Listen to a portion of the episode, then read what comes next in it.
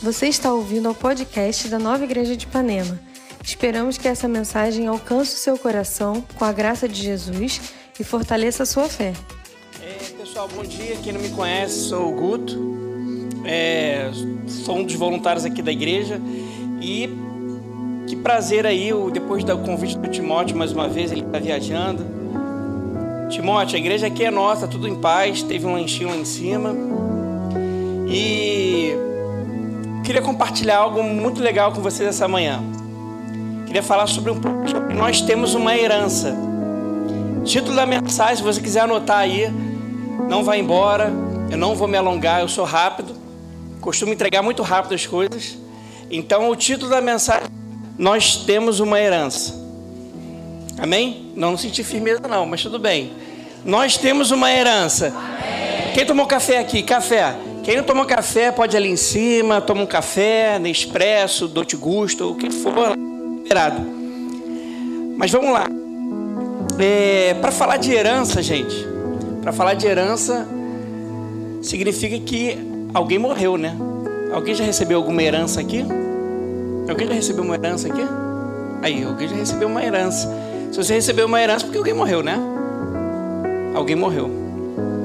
E eu compartilhei essa sexta-feira com o pessoal, no sextou.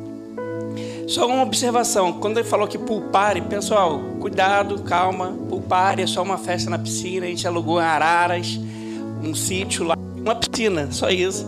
A gente vai fazer um churrasco de final do ano. Falando sobre isso, eu estou vendo um tente de branco, acho que a gente vai tirar uma foto hoje, né?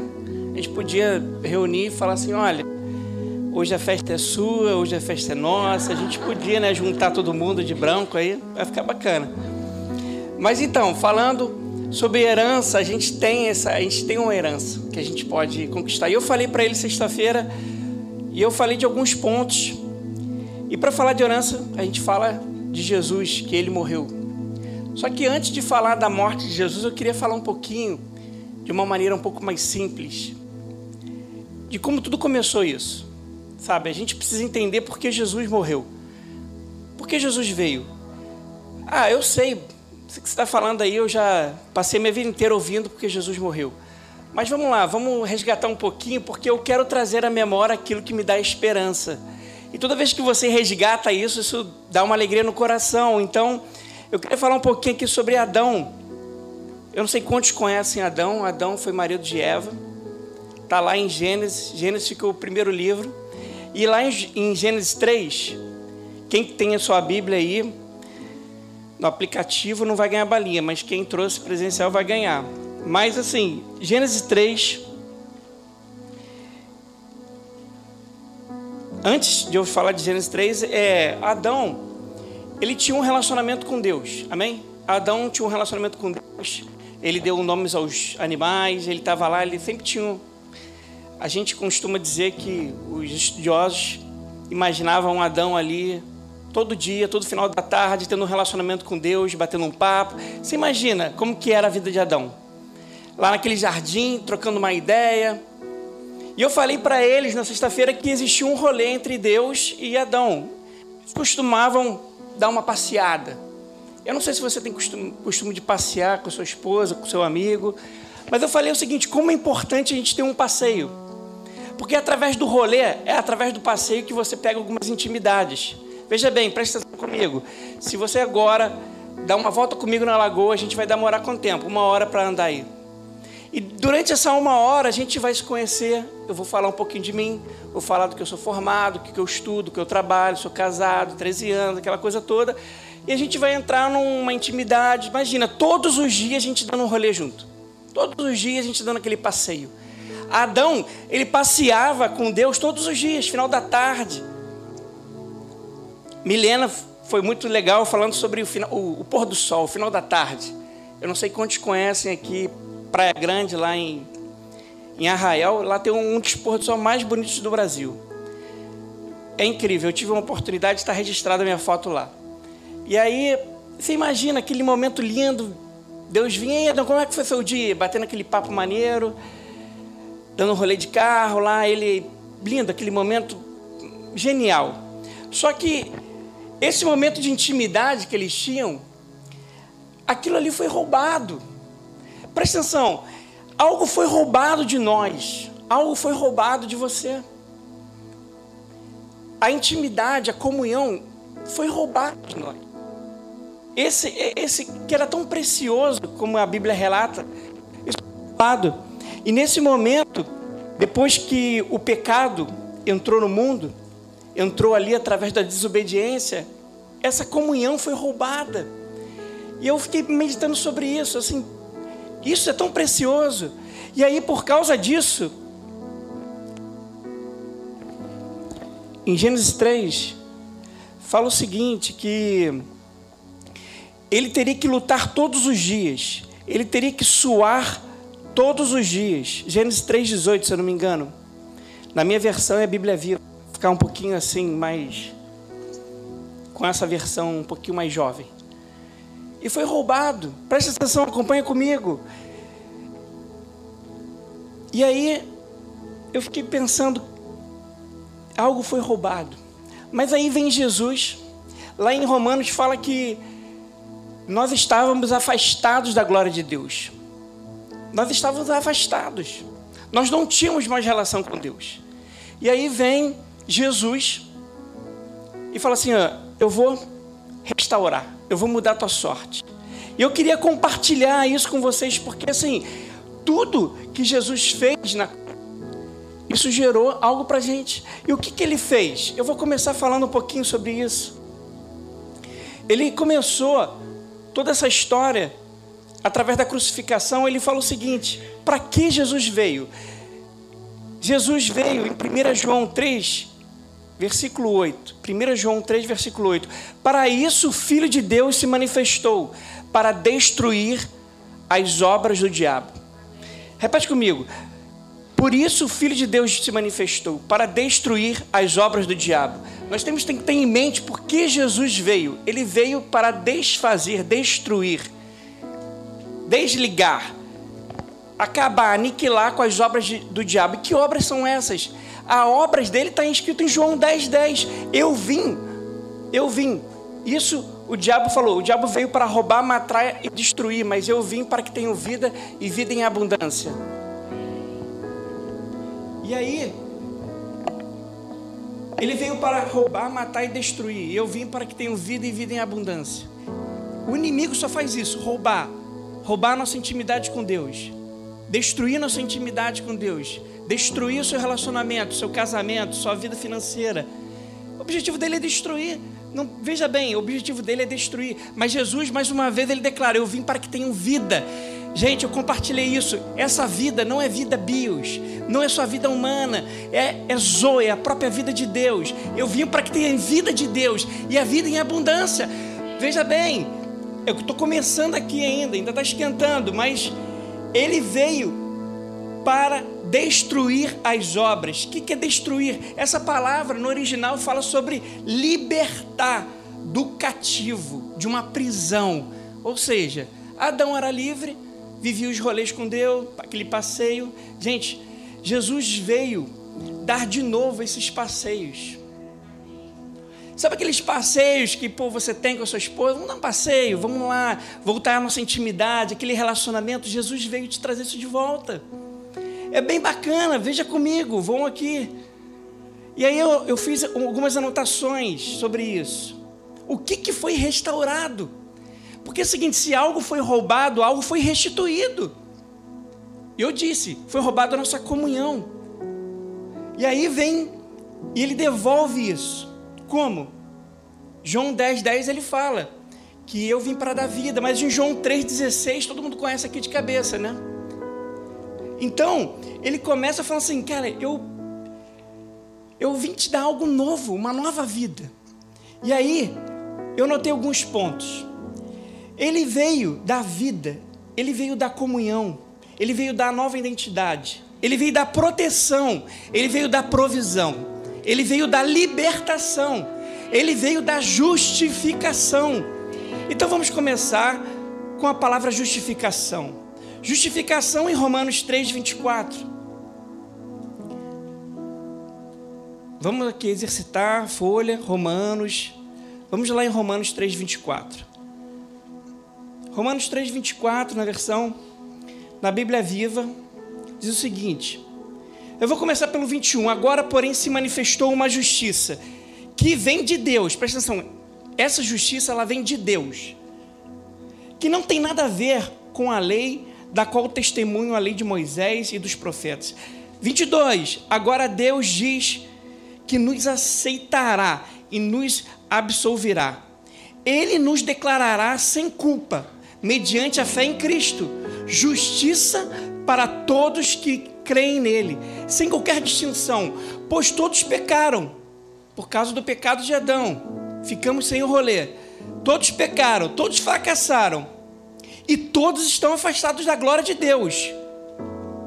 No entanto, porém, todavia, Deus nos declara agora justificados das ofensas que lhe fizemos atrás, da redenção que há em Cristo Jesus, aquele que sua graça tira os pecados gratuitamente. Você fez alguma coisa? Você fez alguma coisa para estar aqui? Você militou?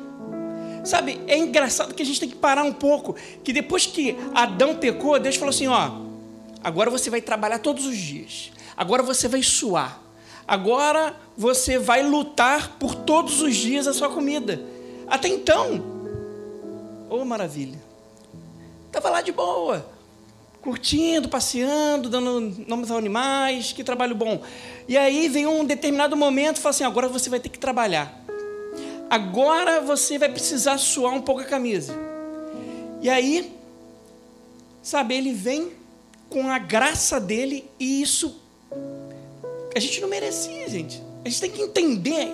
Pô, mas Guto, eu pô, era de boa, eu de uma família saudável, nunca cometi nada demais, respeitei todo mundo, não uso drogas, não faço nada, sou até para você você estava afastado de Deus. Você era inimigo de Deus. A Bíblia fala que você era inimigo de Deus.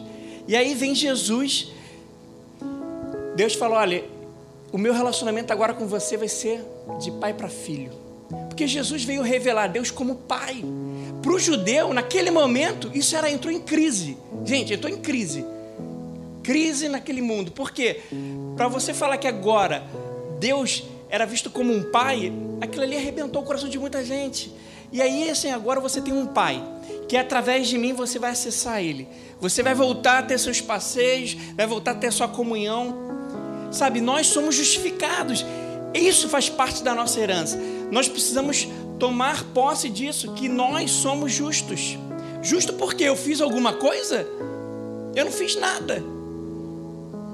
Eu não fiz nada, mas você não fez nada. Mas Jesus resolveu fazer. Ele resolveu enviar seu único filho, único filho, para todo aquele que nele crê, não pereça, mas tenha vida eterna. Sabe, em João, em João fala algo muito incrível. João fala que aquele que a palavra é, é, aquele que a palavra estava no mundo e o mundo foi feito por ele mas não reconheceram pelo mundo. Ele veio, mas não aceitaram. Mas todos que receberam e creram nele, fez o direito de se tornar filho de Deus. Somos filhos. A minha posição hoje é de filho. Nada mais do que isso. Eu tenho que entender que agora eu sou filho, então eu tenho que andar como filho. E filho e pai rola muito passeio. Ontem mesmo fui lá dar uns rolês com meu filho no shopping. E aí tive que investir, né? Investir. Entenda bem, vocês vão falar que são gastos, mas eu entendo que é investimento. Fui lá levar no parquinho e aquela coisa toda. Veja bem, não é barato não, hein, gente? Aquilo ali é negócio sério. Tive que negociar. Então, a primeira coisa que eu queria que vocês anotassem, nós fomos justificados. Nós fomos perdoados. Ah, não, perdoado não. Não, perdoado sim. Você foi perdoado. Gente, é, você quer. Você está com dificuldade de perdoar alguém? É só entender que você foi perdoado. Pô, mas eu não fiz nada. Mas é exatamente isso. Você foi perdoado por Deus. Sabe, eu até anotei aqui um extra fora do meu caderno.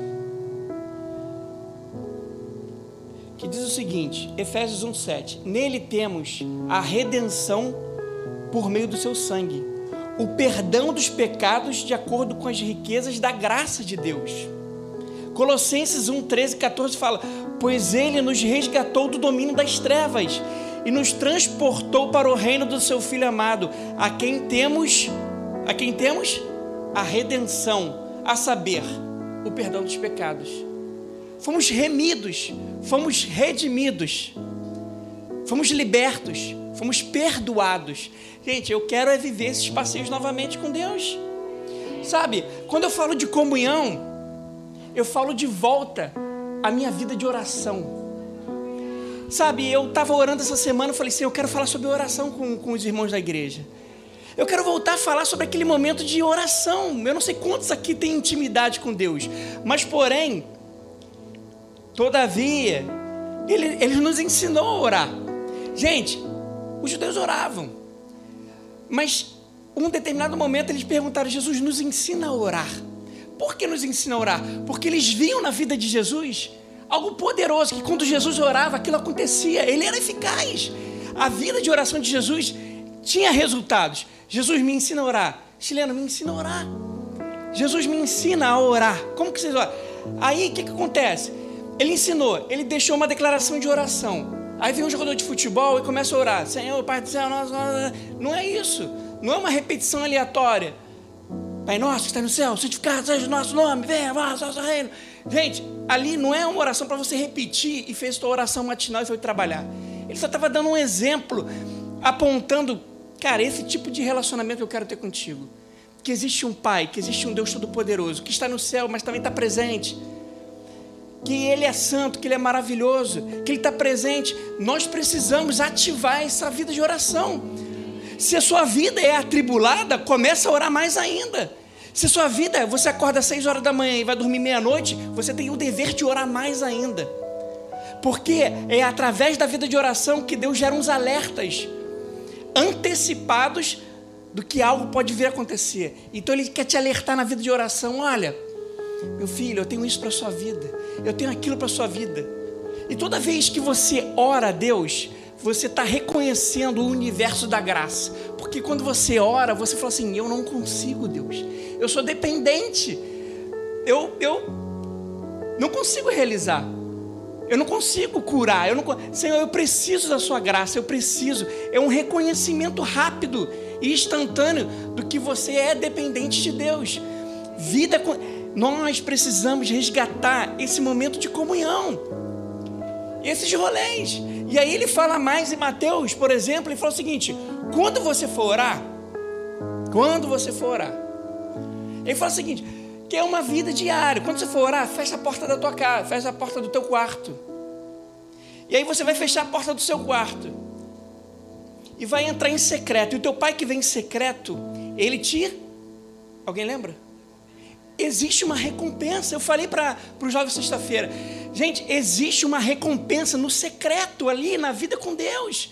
Existe, se você parar, fechar a porta do seu quarto, literalmente, também pode ser. O que ele está dizendo é o seguinte: busca um momento de intimidade, que ninguém vai ficar te atrapalhando, que o WhatsApp não vai te atrapalhar, que o Instagram não vai te atrapalhar. Viva esse momento de intimidade e vá a fundo, porque eu vou te revelar coisas profundas. Vai ter recompensa. Porque os judeus naquela época oravam para as pessoas verem eles orando. E eles tiveram recompensa. Porque eles queriam o quê? Que as pessoas vissem eles orando. As pessoas viram, aplaudiram, lindo, ah, estão orando, maravilhoso. Então já tem a recompensa. Mas é aquele que está em secreto, ele quer tesouros escondidos. Ele quer entender mais da que, que Deus tem para a vida dele. Gente, a gente precisa resgatar esse ponto. É uma herança, é voltar à comunhão, os teus dias com Deus. Quantos estão comigo aqui? Gente, estão dormindo? Vamos lá, vamos lá. Comunhão, oração, gente. Oração.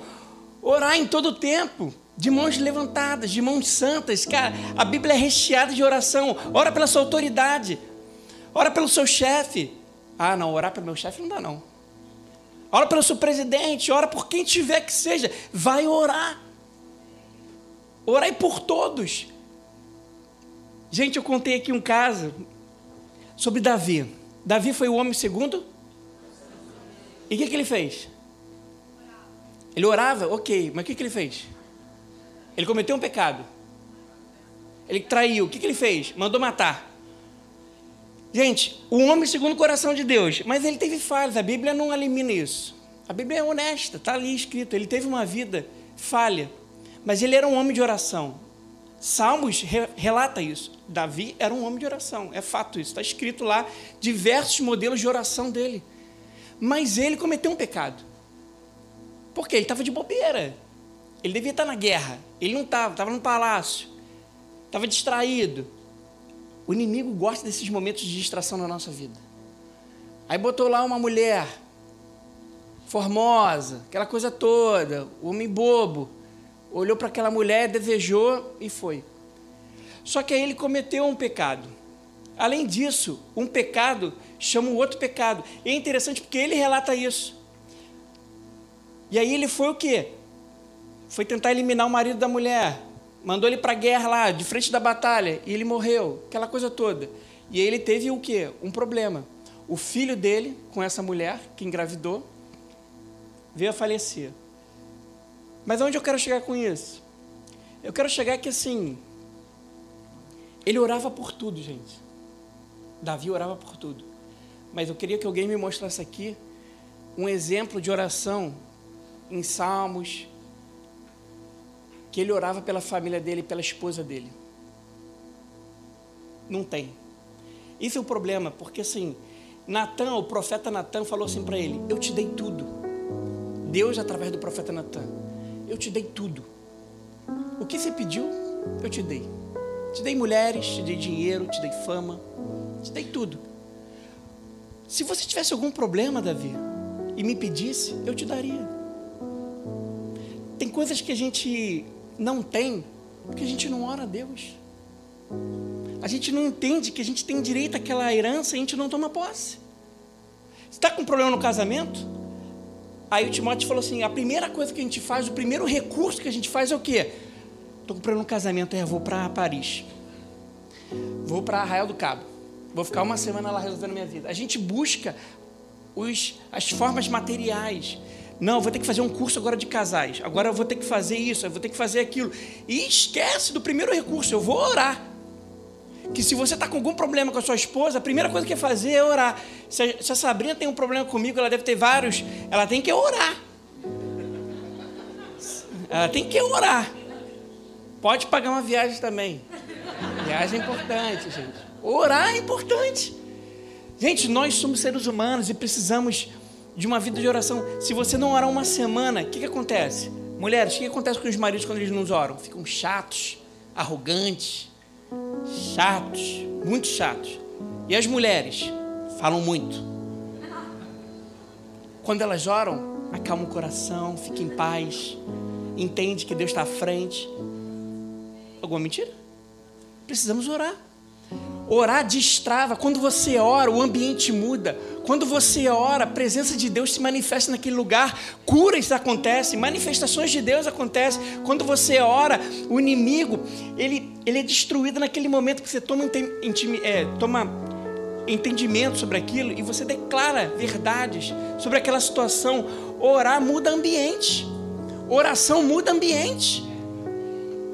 Sabe, o pastor Bené falou que a gente tem que ser dirigido pelo Espírito Santo em oração e naquele momento que ele falou aquilo, naquela noite, eu fui lá para o quarto dos meus filhos e passei a noite orando por eles, orando por coisas que, que ele ainda nem, eles nem sonham ainda. Eu estava orando por casamento, sabe? Porque a oração faz você ir lá na frente e desfazer coisas que estão lá na frente. oração ela antecipa certas coisas. oração é o melhor, ela é a melhor ferramenta que nós temos. E a gente não ora. Tudo bem, isso foi roubado lá atrás, mas agora não. Os passeios voltaram. Eu quero é voltar a passear com Jesus. Eu quero meus rolês com Jesus agora. Sabe? E ele me deu uma nova identidade. Olha só. João 12 eu já li, mas vamos lá para 1 João agora. 1 João 4, 6. Jesus. 1 João 4, 6. Cadê 1 João?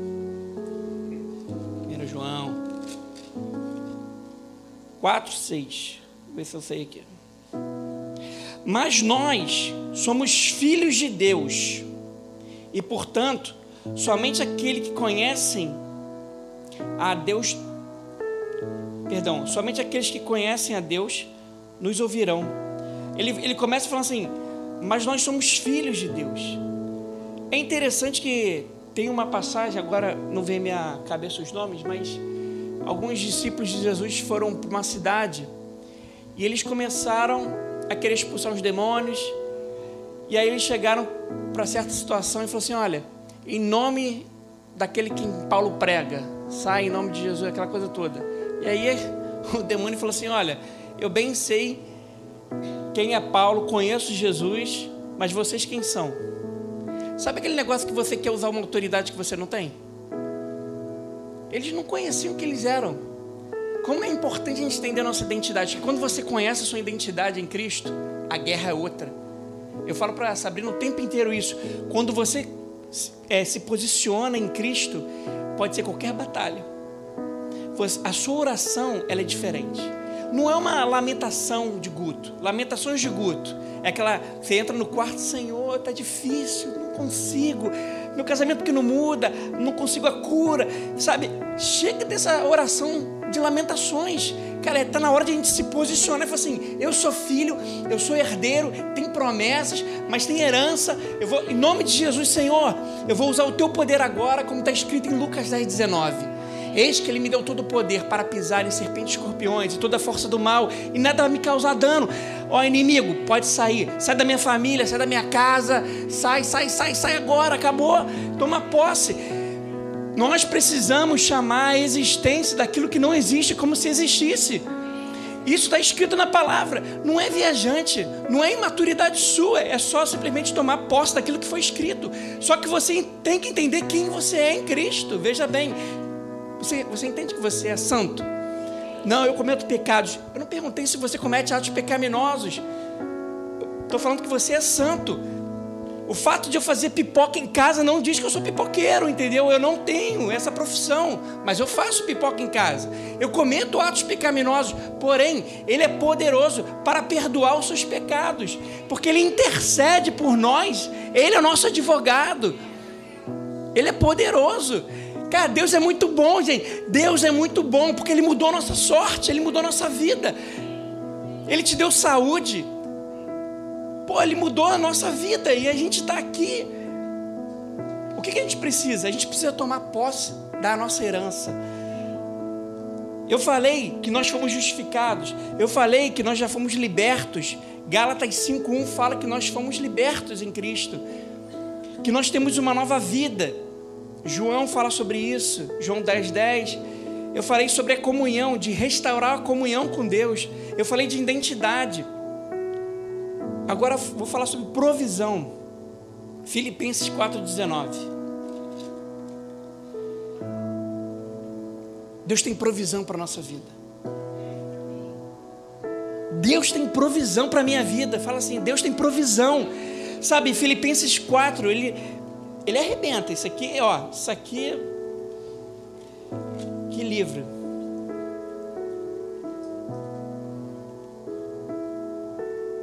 E o meu Deus, meu Deus, meu Deus, suprirá todas as minhas necessidades. Eu não sei qual é a sua necessidade. Se é na área do casamento ali que está ruim o negócio, é com os filhos, criação de filhos. Gente, eu, eu falo para saber, cara, a gente às vezes não consegue achar uma solução. E se eu não orar, eu vou murmurar se eu não passar minha vida de oração, eu vou murmurar, eu vou reclamar. Eu estou te falando, eu vou reclamar. Eu tenho que correr para a oração, porque nesse momento de oração eu entendo as verdades de Deus e eu falo, em vez da murmuração, eu envolvo a declaração de fé. É aí que você declara: os meus filhos são herança do Senhor. O cenário diz tudo ao contrário: os meus filhos são herança do Senhor. O meu casamento é abençoado. Eu vou prosperar eu vou crescer. A gente precisa entender isso. Sabe, eu estava. Eu fiquei um mês e meio agora desempregado, né? Eu, eu mudei de emprego. E aí eu comecei a viver algumas coisas em Deus. Aprender a, a, a acalmar, porque a gente é ansioso, né? Caramba, ô ansiedade, gente. Sai a ansiedade. E aí, aquele momento de ansiedade, aí você começa a buscar a Deus. Sabe? Não fica pedindo toda hora. Mas assim, Senhor, qual é a tua vontade? Sabe? Eu quero te conhecer mais e tal. E Ele prepara sempre um, um banquete, um melhor. Porque quando você tenta militar pela força do seu braço, você vai ter que sustentar essa obra na força do seu braço. Então eu não quero sustentar o meu casamento na força do meu braço, eu não quero sustentar o meu emprego na força do meu braço, eu não quero sustentar a minha saúde simplesmente na força do meu braço. Eu preciso de Deus. Você precisa de Jesus na sua vida. Não tem como, não tem como. Começa a, a, entregar. Entrega o teu caminho ao Senhor. Essa manhã é maravilhosa para você entregar o seu caminho. Entregar o quê, Guto? É entregar a sua vida mesmo. É quando você vai começar. Tem um exemplo na oração de Jesus. Falou o seguinte: o pão nosso a cada dia nos dai hoje. Aí você vai me perguntar qual é o melhor, melhor momento para orar. Olha, não existe regra, mas se eu pudesse te aconselhar, a hora de manhã. Porque fala que o pão nosso a cada dia nos dai hoje. É o pão de manhã que vai sustentar o dia inteiro. Não é regra, você pode orar de madrugada, orar de noite. Mas o que Deus estava te inspirando é: você vai começar um dia inteiro, eu tenho uma provisão de manhã para você. Começa a me buscar de manhã. Eu gosto de orar à noite. Mas Deus tem me chamado assim: acorda mais cedo, o seu dia é longo, eu quero te dirigir em algumas coisas, eu quero te usar em outras, eu quero que você seja generoso. Vem uma pessoa na porta da igreja vem me perguntar: é como que faz para pregar num ambiente que as pessoas não acreditam de Jesus? O que, que eu tenho que falar ali na minha faculdade? O que, que eu tenho que falar? Eu falei assim: ó, seja generoso.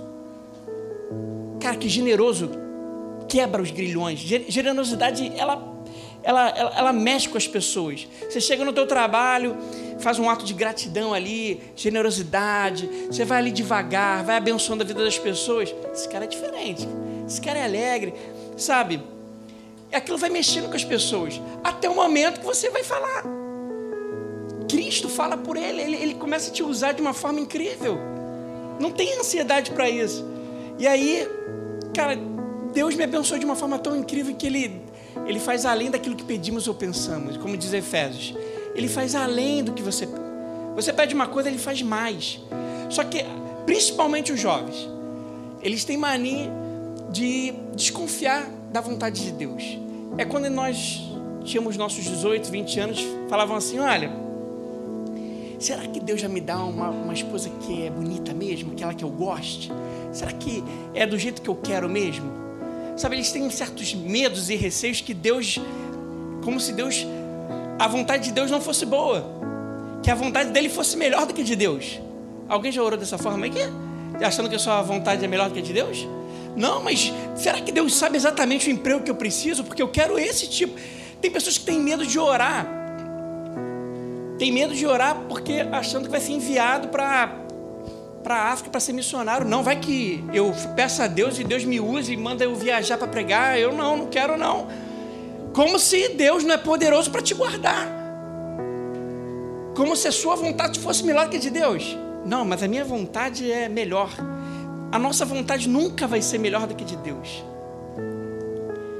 Confie em Deus, Ele é poderoso para mudar para te dar o melhor, o melhor. E o, o, melhor você nem imagina. Você faz cálculos, fala assim: imagina esse trabalho, imagina essa esposa, imagina ah, essa via. E ele faz muito mais além do que você pensa. Ele faz mais porque ele é Deus, ele é gracioso, ele é bondoso, ele quer mudar a nossa sorte. Ele quer mudar a tua vida. Sabe, ele quer te inspirar, ele quer te levantar. Sabe, enquanto você está pensando em, em ter, sei lá, um carro legal, ele quer te dar algo muito melhor.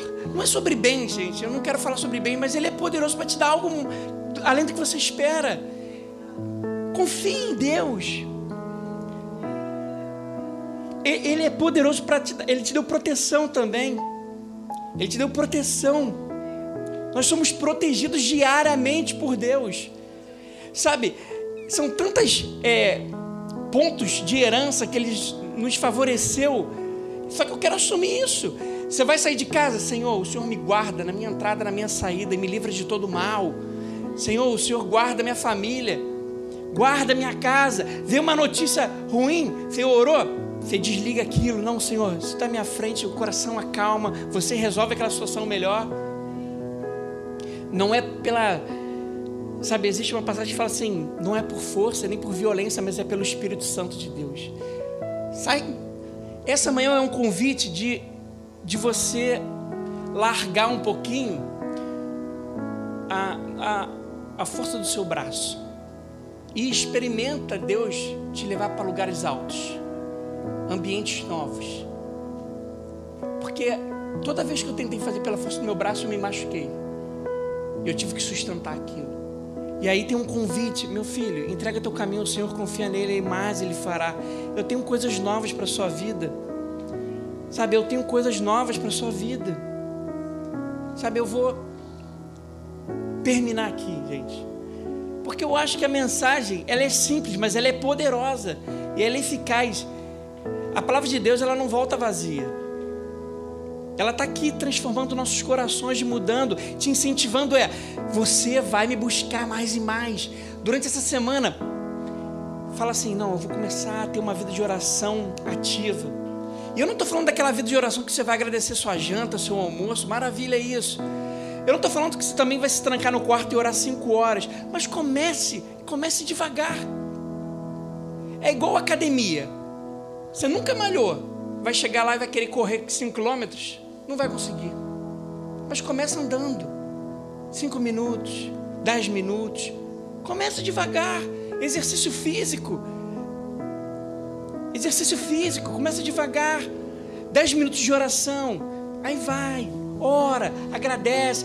Gente, interage com Deus naquele momento. Aí vai vir um estalo no seu coração.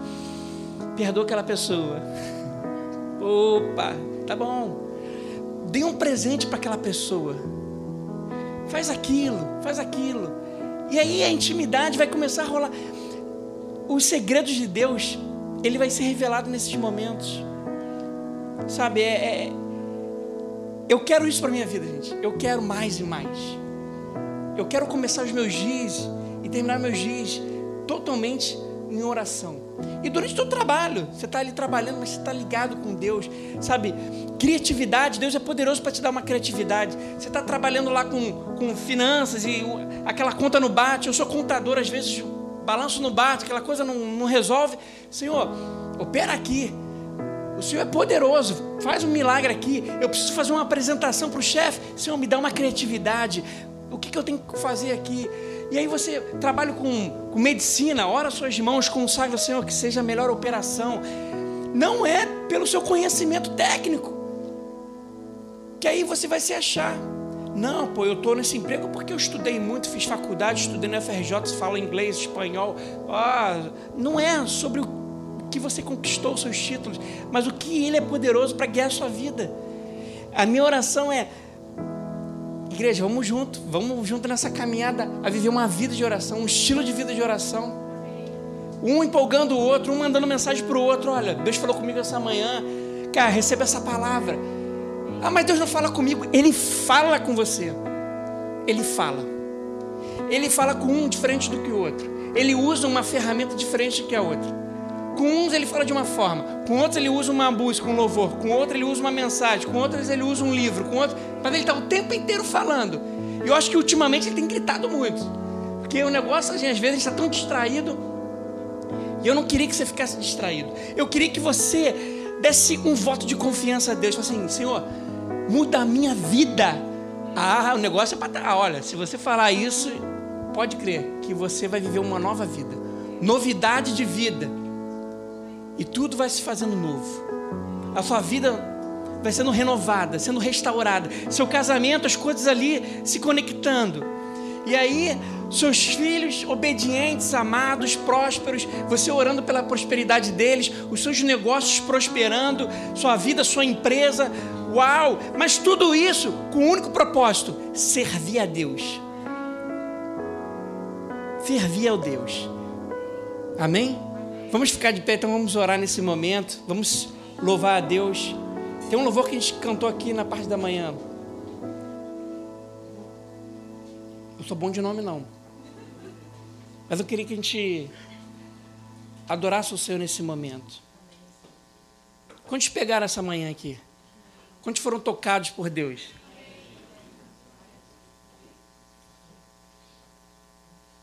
Amém, Senhor. Feche seus olhos nesse momento. Vamos agradecer a Deus por essa palavra, agradecer que eu, você tem direito à herança, você tem direito à provisão, você tem direito à proteção, você foi liberto, você foi curado, você foi sarado. O Senhor levou sobre si todas as enfermidades e o castigo que nos traz a paz estava sobre ele. Você tem direito. E nessa manhã nós queremos te celebrar, Senhor, queremos te adorar, te agradecer por essa herança. Ativa a nossa vida de oração, Senhor. Até isso nós precisamos. Senhor, nós te agradecemos por essa manhã. Nós te agradecemos porque o Senhor é um Deus que nos alimenta, que nos livra de todo mal, Senhor. É um Senhor que nos fortalece. Obrigado, Pai, porque o Senhor tem nos fortalecido. Agradeça a Ele, porque Ele tem te livrado. Talvez você nem saiba, mas Ele já te livrou de várias situações. Agradeça, seja grato. Ah, Senhor, muito obrigado pela minha vida, pela vida da minha família. Agradeça se você tem filhos, agradeça pelos seus filhos, declare sobre a vida deles. Comece a chamar a existência daquilo que não existe, como se já existisse. Comece. Ah, Senhor, muito obrigado, Senhor. Obrigado por essa manhã, Senhor. Nos leva de volta para nossas casas, Senhor. Debaixo da tua segurança, da tua proteção, animados, fortalecidos, Senhor. Pai, nós cremos que essa semana será uma semana de milagres do Senhor, de resposta do Senhor, Senhor, será uma, uma, uma, semana de altas intimidades, dos passeios, dos rolês contigo, Senhor. Nós queremos, Senhor, é ouvir do Senhor. Ah, Senhor, no, novo tempo, um novo tempo sobre a nossa vida, Senhor. O ano não terminou. Você não precisa. Ah, Senhor, você não você não está limitado a nada, Senhor.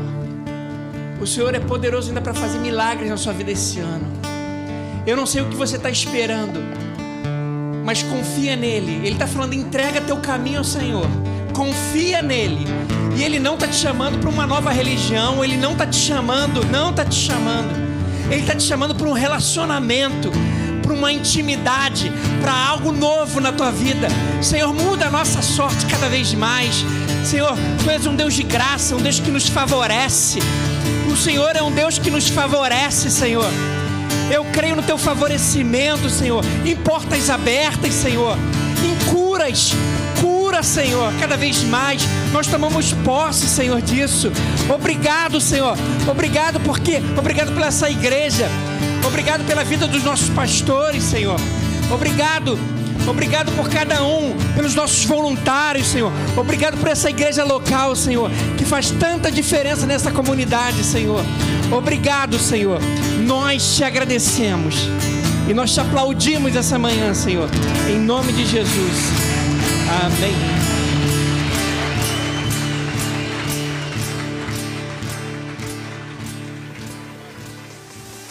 Obrigado por ouvir essa mensagem. Não deixe de se inscrever por aqui para continuar nos acompanhando. Para saber mais sobre nós e sobre nossas atividades, você pode nos seguir no Instagram Nova Igreja de Ipanema.